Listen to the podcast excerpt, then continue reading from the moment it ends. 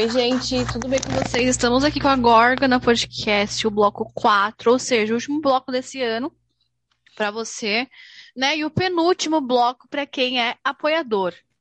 Então, se você quer apoiar a Gorga na podcast, você tem que ir lá no apoia.se barra Gorga na podcast através de 10 reais mensal ou quanto você quiser, né? Você pode apoiar a Gorgona Podcast. Falei várias vezes Gorgona Podcast. Estou muito prolixa hoje. então, é, é isso, né? Como eu disse, o bloco 4, eu sou a Gi, historiadora radical, tá aqui, o Sombronauta. Eu sempre faço a, a anfitriã, percebeu? Tá bom. E aí, talvez, eu às vezes eu vou falar um pouco mais devagar e baixo, porque eu tô com muita dor de garganta e ouvido, e tá insuportável isso. Eu não sei por quê, porque eu nem, sei lá, só a vida mesmo. E, e é isso, né, André? É, é isso, né? A gente está dando uma olhada aqui nesse bloco final e é, algumas considerações são boas. Eu estava aqui dando uma pesquisadinha e não é que essa, não é que existe um afro-pessimismo, bicho? Eu fiquei curiosa quando você falou disso. O que, que é o afro-pessimismo? Tem um livro, eu fui tentar comprar na feira da, da, do livro da USP, que não tem. Aliás, não. essa feira foi horrível, né? essa feira tá nada. péssima, não tem absolutamente nada. Eu queria um livro da Bell Hooks, que é um só que eu não tenho, e não tem. E eu fiquei. É, eu fui, eu estava procurando, eu estava eu tava lendo sobre o Franz Fanon para outro grupo de estudo. Aí eu fiquei curioso. Putz, Meu, adoro esse homem. é meio não gosta? Gosto muito. Você sabia que, só curiosidade, te cortando um pouquinho, que o Manda. doutorado dele não foi aceito na faculdade? Ah, mas não, não, não também não dava, mano. O cara era desgraça sobre a terra. Quem ia aceitar eu... aquilo, cara? Eu fiquei pensando, ah. só, só para concluir esse pensamento rapidão. Uhum. Que a, a, faculdade, ela é muito. Ela, é a gente já entra meio medíocre na faculdade e ela quer que a gente seja medíocre o tempo inteiro, né? Puta, mas não tem escapatória, não. Não é só ele. O Walter Benjamin tomou no, na cabeça. O, o Fanon, se a gente for pensar bem, a gente fica falando, ah, o Fanon ficou escrevendo sobre a Revolução, o que é que ele sabia? Ele lutou na, ele lutou na resistência contra os nazistas. Exatamente. Então ele não é assim, nossa, eu só fiquei ali escrevendo sobre a Revolução. Não, ele foi lá dar uns pipocos lá nos nazistas. Exatamente. Aliás, o pessoal fica atribuindo muita coisa aos russos, mas também tinha uma série de soldados negros, as mulheres soldados, etc., que estavam picando bala naqueles nazistas trouxa. Eu cheguei numa conclusão de que a, a, a ciência da guerra, ou não a ciência da guerra, a história da guerra, ela só é mais uma continuação de uma história masculinista, né? Que, e masculinista do homem branco, a partir do pensamento ocidental. Ele ah. ignora totalmente é, as, a, a existência de mulheres, né? É, sim, sim. Ignora totalmente é, as pessoas orientais que lutaram na guerra. Uma, só curiosidade, né? Lá no curso de História Radical Mulher, Revolta e Revolução, a gente fala da atuação das mulheres na, em todas as guerras de forma global, dentro da história geral. E só de mulheres, né? No, e mulheres negras, africanas, né? Toda essa galera. E aí, eu tava, eu tava vendo, tem uma parte que a gente vai pegar Japão, e aí vai ter a guerra, né? Lá em 1905, Japão versus Rússia. E os Estados Unidos passa a considerar o Japão, e não só os Estados Unidos, né, mas alguns países ocidentais, tipo Alemanha e Itália, é...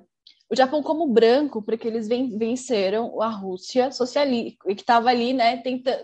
É porque é muito difícil dizer, mas em 1905 a Rússia ela estava tendo né, uma movimentação, uma rebelião social que deu início ali que só o Trotsky percebeu, nem o Lenin percebeu né, que estava tendo esse movimento.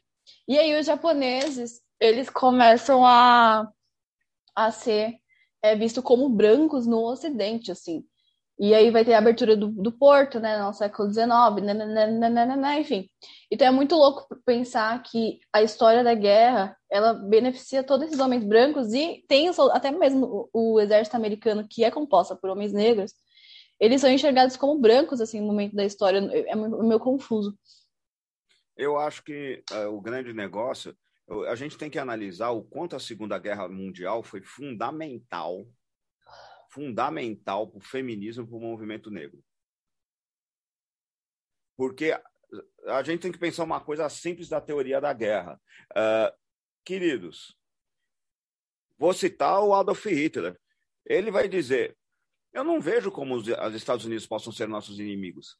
Nós pegamos a tecnologia deles. O que vocês leem sobre nazismo, na verdade, são os, os alemães da Deutschland que absorveram a tecnologia dos Estados Unidos de extermínio, notadamente nas guerras indígenas que eles travaram, e também na Guerra de Secessão Americana e aplicaram. Por que ninguém conseguia bater nos nazistas? Porque os nazistas estavam usando tecnologia branca, masculina, homofóbica e racista. Uh, não, não, havia motivo para os Estados Unidos vencerem eles ideologicamente. Por quê? Porque eles eram a mesma coisa. Em Inglaterra, a mesma coisa. Quem é que foi dar um couro mesmo nos caras? Os caras que sempre combateram homens héteros, brancos, racistas e machistas, além de homofóbicos? Exato. Quem? Só pegando. Negros. Só terminar à vontade. Negros, mulheres lésbicas e todo mundo que era composto da, da, do, dos soldados que não seguiam essa teoria da guerra. Por isso que vai surgir toda uma teoria da guerra que, em certa medida, a gente discutiu aqui no Gorgon. A, te, a nova teoria da guerra não leva em conta, leva em conta outras coisas. Vai, segue aí do barco. Então, essa temporada, isso que a gente, a gente chegou a discutir muito melhor, né, sobre a contemporaneidade do pensamento de guerra e tal. No bloco sobre Israel, então, se você quer ouvir, escute, tá? E, mas é interessante pegar, por exemplo, um cara que eu estou estudando muito, é, que é um historiador lá é, do Paquistão, ou melhor, seu pai é japonês, sua mãe é do Paquistão e ele nasceu, ele cresceu nos Estados Unidos por conta da guerra do Paquistão que teve no século passado. E aí, é, ele, eu sou muito fã dele. Ele é um historiador, né? Ele é doutor em história, ele se chama Said Haider. Ele é tá dentro da história política, né? Junto com outros pensadores políticos aqui estadunidenses. Ele estuda a questão de identidade na, na história contemporânea né? E ele tem uma obra, única obra traduzida brasileira, né, que foi pela editora Veneta, daquela edição baderna, que eu sou muito fã dessa edição inteira. Inteira não, tem um livro lá que eu não gosto, que é o Puta Feminismo. Mas é, é chamado Armadilha da Identidade. Eu gosto muito desse livro, muito, muito, muito. A primeira vez que eu li ele foi muito bom. Aí ele veio para o Brasil, né? Consegui ver, vê-lo falando junto com o movimento negro, porque ele pega, né, o Black Panthers e todo o movimento negro que vai surgir ali do, dos Panteras Negras nos Estados Unidos para analisar. E é muito legal uma coisa que ele fala, é, no sentido de da questão que ele tem uma frase que não é só o que ele diz, né? Outros pensadores também têm essa ideia de que não existe como a gente ser capitalista, por exemplo, e ser contra o racismo, e ter todas essas opressões é, dentro da, desse sistema. Se você, por exemplo, se você é a favor do capitalista, você vai ser racista, você vai ser homofóbico, você vai ser sexista. Ele fala que não tem como separar isso, porque o capitalismo, de certa forma, ele precisa disso, e principalmente do racismo né? E ele não gosta também de fazer esse recorte, por exemplo, de falar que a tríade, né? Ele é contra essa tríade. Eu não entendi direito isso. Ele falou vai desenvolver uma outra obra dele, que eu nem sei se foi escrita, porque não está traduzida. Que ele fala que ele não gosta dessa, dessa tríade, né? Raça, gênero e classe. Então ele critica também a Angela Davis de alguma forma para explicar é, algumas coisas. Ele pega outras coletivas, né, que não tomaram tanto sucesso de uma outra, de outras mulheres, como a Frieden, né, que ela é uma outra pantera negra ali nos Estados Unidos. Então é muito louco isso quando você fala que quando o nazismo ele usa tecnologia americana que é racista, sexista e um monte de coisa. Né? É porque é exatamente isso. A gente sabe que teve um extermínio, né? Muito antes do nazismo acontecer. Existiu um extermínio e esterilização promovida pelo governo estadunidense lá na América de mulheres indígenas e isso ainda é ativo, né? Então, por exemplo, existem sumiços de mulheres indígenas em estradas americanas, porque é muito comum, né, deles ficarem viajando em estrada, pegar seu carro, isso que, a gente vê nos filmes. E as pessoas geralmente têm o hábito de matar pessoas indígenas. Então, é, é muito absurdo, tipo, isso, porque, de fato, o, o nazismo ele não chegou a ter toda essa criação de tortura que a gente está acostumado a ter, até mesmo de assassinato. Ah, eu acho que você acabou de resumir o afropessimismo. Ué, o afropessimismo deixa bem claro o seguinte: não há conciliação com o capitalismo. Não Ele há, não vai deixar de. Porque, como você bem falou, não é de, só de certa forma a, a alma do capitalismo está nessa tríade. Os procedimentos dele estão nessa tríade. Quando eu estava lendo alguma coisa sobre esse negócio via Fanon, um dos caras que escreveu um livro chamado Afropessimismo é um cara chamado Frank B. Wilderson, terceiro. Ele, te, ele vai fazer um, um método, que é um método por excelência africano de se explicar história. Eu faço isso, em certa medida de certa forma, as narrativas da Bell Hooks fazem a mesma coisa, que é simples. Eu pego uma lembrança minha e, com, e vou criando a sociologia dela até o momento que eu transformo em abstração e demografia. Espera lá, isso aconteceu comigo, isso, acontece, isso é uma máxima e isso se projeta na população negra. O, o, abstração o, ou concretude? Abstração. Primeiro como abstração, porque você não, não sabe direito o que está acontecendo. Ah, tá. É, mas isso é o, o, Pode falar, desculpa. Ah, perdão. Porque pode ser um problema do André, não do negro André. Exatamente. Então, a abstração tem que ser pensada. O Whindersson, ele, ele teve aqui no Brasil e ele, ele relata uma coisa muito interessante no livro dele. O livro se chama Afropessimismo. Em que ele estava aqui, ele namorava com uma moça aqui, se não me engano, em. Deixa eu conferir ele, foi, ele namorava com uma pessoa na, em, em Ipanema, aqui no Brasil. Ele foi numa festa com a pessoa, ele entrou na festa, a festa parou. Ele é um negro bem escuro. Aí a, a namorada, a pessoa com quem ele estava saindo, disse: Não, fiquem calmos. Ele é corretor. Ela não falou que ele é intelectual. Aí ele disse: Tomei uma lavada na minha negritude ali, bonita. A ideia do afropessimismo dele é muito simples. Não há setor onde um negro entre que ele não provoque medo. Não há setor. Em todo local que um negro entra, a gente falou que o negro chega, o, o sentimento de negro que chega antes é a negritude. E ele vai discutir o seguinte: você quando entra nos locais, por exemplo, ele vai, ele, ele é meio radical discutindo até uns setores do feminismo, que ele vai dizer: no fundo, quando uma mulher é atacada, um homem está esperando uma transgressão. Ele precisa achar a transgressão para ele se sentir em licença de fazer algo. Ah, ela é isso, ela é aquilo, olha a roupa dela. E ele vai discutir. Para um negro, não. A minha mera existência é justificativa para me matar. Mesmo se eu não fizer nada. E quando às vezes as pessoas, até a gente estava brincando aqui no programa, ah, as pessoas me acham pessimista é, e elas estão completamente certas. Eu não acho que há negociação com o capitalismo. Eu não acho que ele vai parar. Ele não vê motivo. Ele não vai parar. É, não tem motivo para parar. É, é... E aí. Continue, continue. Pode falar, desculpa. E aí a gente fica lá meditando sobre isso. Espera lá, é, isso aí é coisa do Fanon. A gente lê o Fanon, chega a dar raiva no Fanon. Eu estou lendo Os Condenados da Terra de 1961, capítulo 2. O capítulo 2 parece que ele está falando do Brasil, Brasil e da esquerda. Que vai explicar porque os movimentos decoloniais dão uma fracassada. Porque a urbanidade dá valor ao, aos sindicatos, etc. E os caras do campo estão lá e o pessoal caga pro pessoal do campo. Aí os caras fazem as revoltas deles, bababá, e o pessoal da cidade acha que tem que tomar a revolta dos caras do campo. Aí os caras do campo faz a pergunta óbvia: mas quem é você? que você não veio aqui falar com a gente? Aí os caras da cidade de esquerda vai dar umas pauladas nos caras para manter controle quando assumem o poder. É, aí setores da direita vão tentar assumir esses movimentos do campo e vão ter sucesso. Porque estão conversando com uma cultura do campo que, que a esquerda não conversa. É, é terrível. E aí a gente fica pensando no que é esse afropessimismo, etc.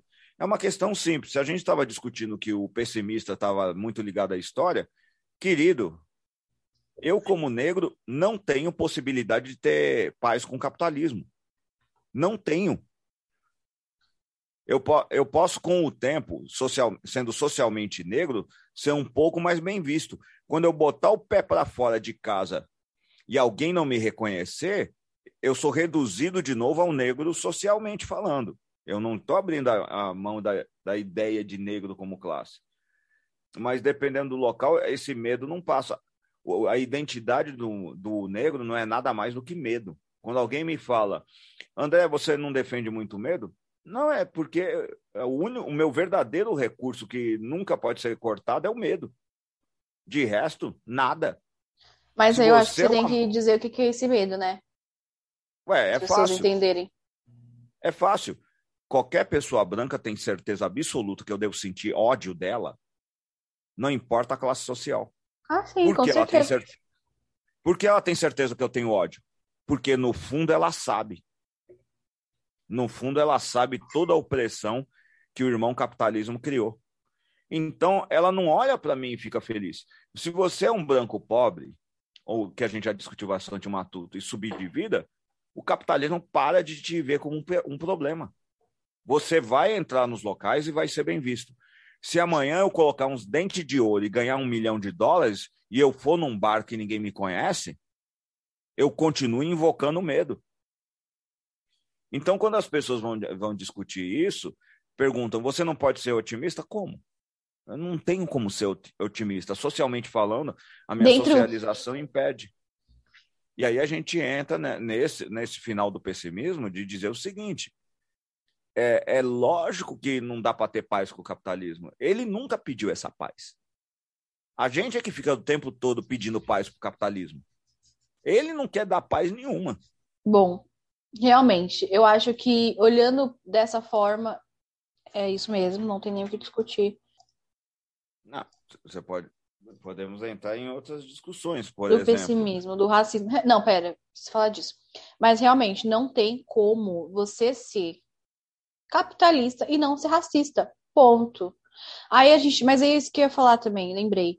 É, da questão de, por exemplo, a gente tem pessoas negras que são capitalistas voltamos à questão social, do negro social. Agora eu vou tentar usar uma categoria que eu andei pensando que explica bem. Eu ser negro quer dizer que eu sou pobre, fudido e vindo da África. Ou sou de origem indígena. Ou sou mameluco, ou todo, todas as subdivisões. É que eu acho Quando muito... eu ganho... Pode falar. Quando você fala negro, você está falando de origem de... Ah, tá, você só mudou, né, a posição. Tá, esquece.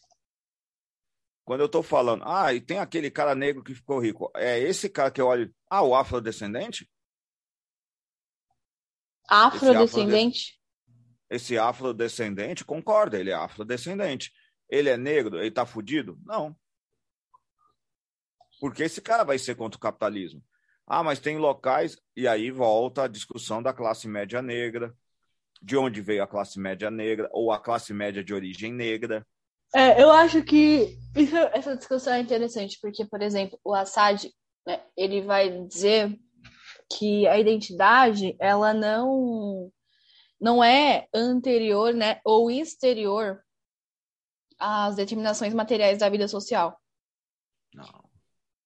E aí, isso, isso acho que isso resume tudo que, que você está querendo dizer é, nesse sentido, porque se a gente acha que a identidade, ela ela é anterior né, às determinações materiais, a tendência, isso não vale só para a questão do negro, né, ou da mulher negra, do homem negro, da mulher indígena, do homem indígena, ou mesmo da mulher, né, dentro da, da questão sexista, ou do LGBT, do trabalhador, trabalhador, enfim.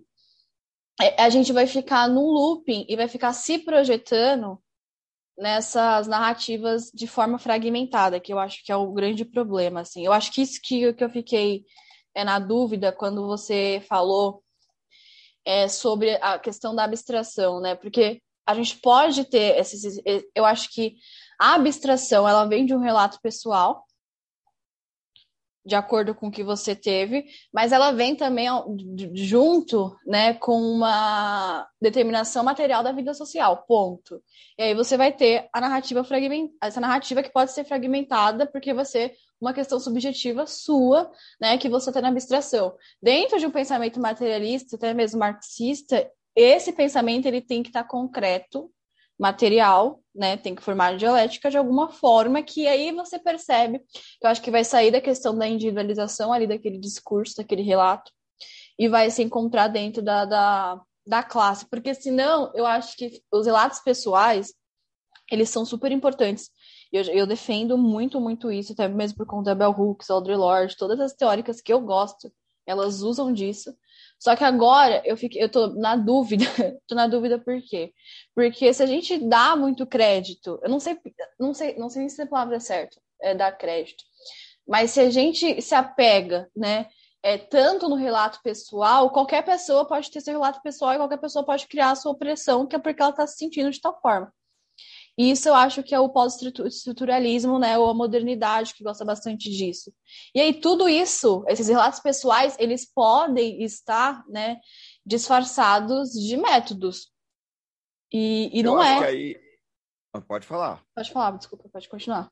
É, resumiu todo o problema intelectual da Djamila. O problema da Djamila é que quando você. Eu estava lendo uma crítica na verdade, estava vendo uma crítica no YouTube sobre o livro da Djamila que resolve tudo. O que é mulher negra para Djamila? Ela em nenhum momento problematiza a classe. Não, não problematiza. Não, muito pelo contrário. Ela estava no Roda Viva e ela falou: Eu agradeço. Ela falou: Eu agradeço o capitalismo por me ter trazido até aqui. E aí que tá o negócio. Aí vão usar o cara que fez isso para Djamila, o verdadeiro intelectual por trás dela, que é o Foucault. O verdadeiro intelectual por trás da Djamila é Foucault. Não então, quando ela vai debatendo os negócios dela, ela está usando Foucault. A gente tem que começar a fazer uma coisa que ninguém vai gostar que eu vou falar aqui, mas eu vou falar do mesmo jeito. Tá na hora da gente começar a pensar em voltar em usar, infelizmente, aquele feminicida. Quem? Entre o pedófilo e feminicida, eu acho que a gente vai ter que voltar a usar o feminicida. Que feminicida? O que escreveu Aparelhos Ideológicos do Estado. Quem? Quem? Ah, Althusser? Quem escreveu Althusser. Porque o Althusser não exclui classe, mas o Foucault exclui. Ele pegou tudo do Althusser. Ah, mas eu acho que existem pensadores melhor que não exclui classe do que um feminicida e um pedófilo, né? É, exato. É, e, existem pensadores. Quem são eles? Que usam desse jeito, no, no, na chave dos dois? Eu fiquei muito feliz quando eu conheci o Aside Rider. E eu conheci ele fora da academia, porque eu precisava de um, de um pensador é, que falasse né, disso. Por exemplo, o Aside Rider ele vai usar vários movimentos e um e eu que estudo feminismo, sei lá quanto tempo, ele pega uma coletiva americana é, que se chama Combahee River, né, que é uma coletiva de mulheres negras é, criada pela Barbara Smith, que é uma pantera negra que eu gosto muito, que, que cunhou né, a palavra empoderamento na sociedade. E eu não conhecia que ele diz que para esse esse movimento é o mais atual assim de todos, né, que é criado ali em 1974. É, que vai pegar toda essa ideia de raça, classe, não sei o que. E eu fui olhar os textos é, disso, só que são pensamentos que não são aceitos na academia. E isso fica muito mais complicado. Eu acho, mas assim, eu acho que dentro da nossa, da nossa pesquisa, tanto na minha quanto na sua, academicamente falando, é, a gente a tendência é sempre a gente se sentir é, essa falta né, de pensadores. Aí a gente vai ter que recorrer ao que a academia sempre é, quis é, proteger, que são pessoas como Althusser, são pessoas como Foucault, são pessoas como até mesmo, né, dentro da, nem o Marx, eu acho, mas que tem tanto assim, acho que são mais os outros. E não vai querer, por exemplo, usar o, o Assad Rider, né? Porque eu acho que dentro de tudo isso, ele é muito, muito, muito atualizado. São coisas assim que eu nunca nem parei para pensar. Eu e acho eu que aí é que tá o problema. Ele fala de movimentos, ele não fala de estruturas de poder, pelo jeito. Não li. Não conheço. Ele fala também. Tá, então me diz uma categoria de poder que substitua a ideia de microfísica do Foucault. É, não sei te dizer isso agora. Então, é, então eu acho que o problema é, é uma ideia que substitui aparelhos ideológicos do Estado. É, é, é. esse o problema. É, o problema não é os caras tratarem disso, a gente precisa de um Mas... novo conceito base. Sem esse conceito base, fica difícil a gente debater. Ah, mas aí eu acho que, que tudo isso vai ser de uma forma criada. Eu acho que, tipo assim, não tem como a gente, ai, vamos, é, de fato, a gente não tem, a gente, é, pera, é que a gente acha, ah, vamos combater academicamente falando, ou, ou né, combater mesmo, fora da academia, tudo faz. Michel Foucault, Althusser, só que é aquilo que o zapatismo fala, né? Você tem que criar. E eu não vejo é, pessoas, ou eu não sei, eu, não consigo nem imaginar, assim, como que foi que a galera criou esse conceito, sabe? De onde que veio, para onde vai, e por que que a gente ainda, é, por mais que a gente tem muito, muito arcabouço teórico para conseguir criar, só que, de alguma forma, a gente não consegue criar. Ah, mas essa é a bronca clássica que o, o pessoal da teoria da guerra revolucionária fala. Uh, desde Lenin, passando pelo general Gundar, uh, passando até pelo Mao Tse Tung e agora o Deng Xiaoping, que é o seguinte, você tem uma teoria do poder, você quer mexer no mundo e você não tem uma teoria nova do poder? É, eu acho que, que é isso tanto que eu estou muito ansiosa porque, de fato, aquilo que eu falei que estava falando com você antes, um dia atrás, sei lá, sobre uhum. criar uma, um, novo universal, um, um, novo universal, ele fala disso, né, de, no, no, no final do livro. E uhum. o mais doido é que ele faz um chamado, né? Tipo, não, ele não resolve. Tipo, ele falou que vai resolver. O próximo livro dele é sobre é criar esse novo universal. E eu tô muito curiosa para saber qual é esse, nome, esse novo universal, porque a gente sabe que o universal até hoje é o homem branco, como você já disse, como a gente diz aqui toda hora, e enfim. É, e eu tô bem curiosa para saber como que ele entende isso, porque eu queria muito que ele, de alguma forma, entrasse para academia é, como bibliografia mesmo, mas eu sei que isso é quase impossível de acontecer. Né? Enquanto isso, nós temos nós aqui discutindo essas pessoas. Ah, eu acho que aí é um problema Uh, se a gente mantiver a nossa chave aqui no pessimismo, é porque esses caras conseguiram entrar na academia, desde Althusser, Foucault, porque no fundo, e a própria Djamila. Eu vi uma definição sobre a Djamila que eu acho que serve para o Foucault e para o Althusser. Eles são críticas que nos confortam, elas não, elas não são desconfortáveis.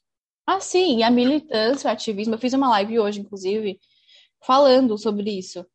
Que tudo que a gente vai falar, a tendência é para ser desconfortável.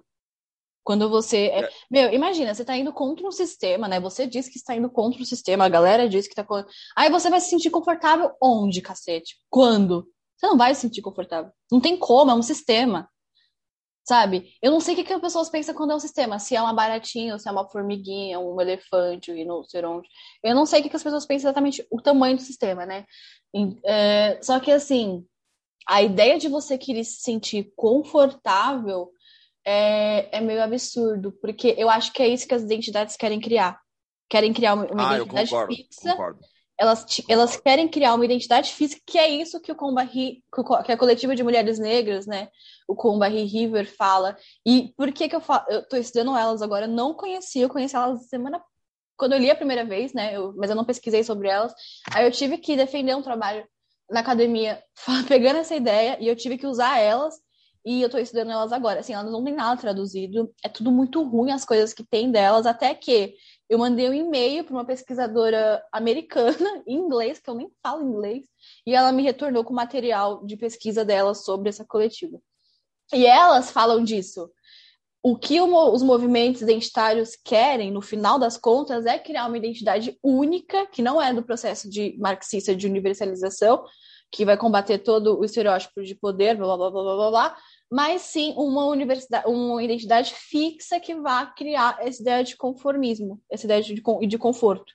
Coisa que eu acho que, para quem é no caso delas, né, olhando para elas, é, e pra gente que tem essa tendência mais pessimista, a gente sabe que isso vai dar merda. Porque o conformismo que você vai ter, o confortável, é você fazer aliança com o capitalismo. Ou Mas seja, é, você se vender, que nem a Djamila fez, porque ela é uma vendida, sabe? Então. É, é, eu acho que é a pior. A Djamila jamais foi vendida. Porque ela nunca foi contra. Eu acho que é ela verdade. nunca foi contra. Eu acho que quem. O conceito certo que a gente devia usar. É, é mais fácil respeitar uma pessoa total. vendida do que a. Tô brincando. É. O conceito de história total, que foi morto pela Hannah Arendt, quando ela começou com essa ideia de totalitarismo, é que fudeu tudo. Por exemplo, esse conceito de história total consegue ligar nós todos, em cima da, das relações que o capitalismo trabalha. O problema é que essa, toda vez que a gente fala história total, alguém bate a Hannah Arendt e a gente vai para o vinagre. Isso porque o conceito que ela não estava criticando. Ela, ela, vai falar, ela, bom, vamos pegar a Hannah Arendt que todo mundo gosta. A Hannah Arendt nunca gostou do movimento negro. Ela sempre deixou claro que achava um movimento horrível. Por isso que você não vai gostar. Toda vez que alguém me fala Hannah Arendt, eu fico com raiva. Eu li a Origem do Totalitarismo. E aí você vai lendo dizendo, ah, brilhante. Só que você está deixando bem claro que você não gosta disso. Você está deixando bem claro que, que, que teu pé com o Heidegger você nunca abriu mão. Aquele nazista, nazista de merda. Que, nazista de fato. Ah, oh, mas ele mudou. Tem razão, quando o nazismo começou a ficar mais modernizado, ele não gostou. Que fique bem claro. O cara ia para a universidade vestido com aquelas, com aquelas roupas ridículas de alemão clássico, velho. Tomar no seu cu. E vocês ficam babando o ovo do Heidegger. E o Heidegger é, talvez seja o ápice do pessimismo nazista. Ai, toda a modernidade é ruim, vamos voltar, vamos voltar ao convívio com a natureza. Vai você, babaca. Oxi, eu tenho uma bronca do Heidegger nessa parte. Eu acho que o conceito dos seres dele é muito bom. Muito, muito, muito bom. Explica um monte de coisa. A fenomenologia explica um monte de coisa, mas a fenomenologia ela tem uma tendência fragmentária. O existencialismo francês pegou bastante dessa ideia da fenomenologia. Aí eu acho que é o que o intelectual que você está trabalhando, ele acaba pegando essa sacada, ó, essas identidades em verdade, são fragmentações e, na verdade, a gente deveria ler ela, elas como setores, uh, como direi, setores que conversam com outro, e conversam. Setores que trabalham com linhas de poder muito parecidas. Uh, por exemplo, para não usar Foucault, mas usando Foucault, eu prefiro, por isso que eu prefiro analisar pela burocracia e prefiro usar o. Ai, o cara da escola de Frankfurt fugiu, que eu sempre uso. Quem? Que escreveu Fascismo e Guerra. Tecnologia, Fascismo e Guerra. O Marcuse. Eu acho que o Marcuse explica coisas muito melhores do que o Foucault. Bom, eu já fui uma grande leitora do Foucault. E depois eu não sou mais. É... Eu acho que. Ainda bem que existem. Ainda bem que você ser de um grupo de pesquisadores como nós, que é minoria dentro da academia. Tipo, na matéria, na época que eu peguei a matéria de História da Guerra na faculdade, só tinha eu de mulher, por exemplo, na, no grupo. O resto era uma galera que, que nem falava comigo.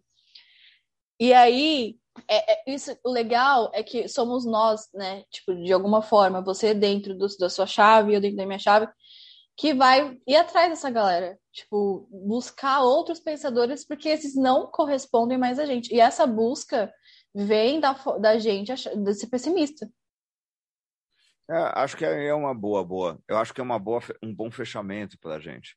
Ah, se a gente acredita na história e os pessimistas acreditam na história, isso não quer dizer que você fique preso. Só tem algumas premissas que a gente acredita que não vão mudar. Eu repito, eu não acho que o capitalismo vai parar de ser racista. Eu vou, vou pensar num desvairo para o capitalismo ser racista, deixar de ser racista é ele descobrir que existem alienígenas e ele conseguir escravizá-los. Exatamente. Fora isso, ele, ele vai continuar, porque ele precisa disso, ele vai continuar sendo machista, porque os sistemas econômicos, desde o mundo antigo, eram machistas. Ele é que acrescentou a homofobia de fato, se a gente pensar ali no século XVIII. É, é, se a gente for pensar extremo senso, a, a grande inovação do capitalismo foi introduzir o, o, racismo e a homofobia nessa, nessa jogada toda. Porque, porque a, a supressão às mulheres, a, o controle das mulheres era, ó. Anterior ao capitalismo. Exatamente. Anterior ao capitalismo. É, é, talvez, então é isso. É, eu vou fazer Por isso que coisa, eu acho eu que. Um... Pode falar, pode falar. Por isso que eu acho que não dá certo a tríade gênero, raça, classe dentro da mesma chave. como uma ah, como método como métodos dentro como se o, todo, os um fosse um método só para solucionar ou para analisar todos eles. Não é. Não tem como. Tipo, eu bato nessa tecla desde quando eu comecei a estudar feminismo e vários comunistinhas aí me odeiam por conta disso marxistas dentro da academia ou fora da academia porque eu falo que não tem como você porque usar essa é tríade. Por isso que eu também né, não gosto. Eu falo, não gosto da Angela Davis, não gosto. Quando ela faz isso, eu fico muito brava. Eu falo, meu, impossível. É impossível. Mas ela resolve os problemas da classe média negra. É, é, então, a classe média negra se enxerga de, desse jeito. Dentro dessa tríade, né? Nossa Senhora. Pai nosso que ah, estás no céu. Pai, bem, Deus. Eu, é, é, é, pensa bem, a ideia de tríade é um problema ocidental. Os africanos trabalham com quarteto. Já é. a também. gente fica defendendo o afro, afro, afro, afro caralho, velho. Não, os, os, algumas etnias africanas já elas começam a contar a história a partir da mulher.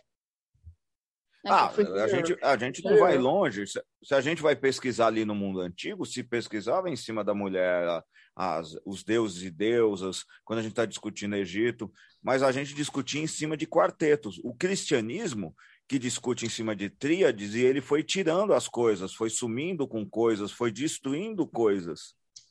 Ele vai apagando ele a memória no final das contas. Ah, se você não tem a percepção certa da fenomenologia, você não consegue acessar a memória certa para ler a abstração. Nisso aí eu vou fazer a defesa do afropessimismo. É invocar a memória para invocar a abstração. E a abstração é que vai te dar vai te dar a habilidade de ler a materialidade e a concretude. Você tem que partir. Isso é bem do Humboldt. Você parte primeiro de si, e você começa a fazer projeções até que você chega na concretude. Exatamente. E você não chega além, ah, não chega além disso. Mas, mas essa, isso aí é meio negado pelo irmão capitalismo. Ele não. Porque não a é gente quer ser positivo. Nisso. Porque o capitalismo ele é, ele é positivo. Olha as teorias econômicas capitalistas. Quê? É que não, né, né, positivo em que sentido? Positivo no sentido de tipo, se você investir 10 reais, você vai, não, não sei aí, o quê. Aí seria mais otimista. Agora, é. positivo, se você me falar que o capitalismo é positivo, eu vou dizer, em gênero, número e grau, ele é sempre positivo, ele sempre age.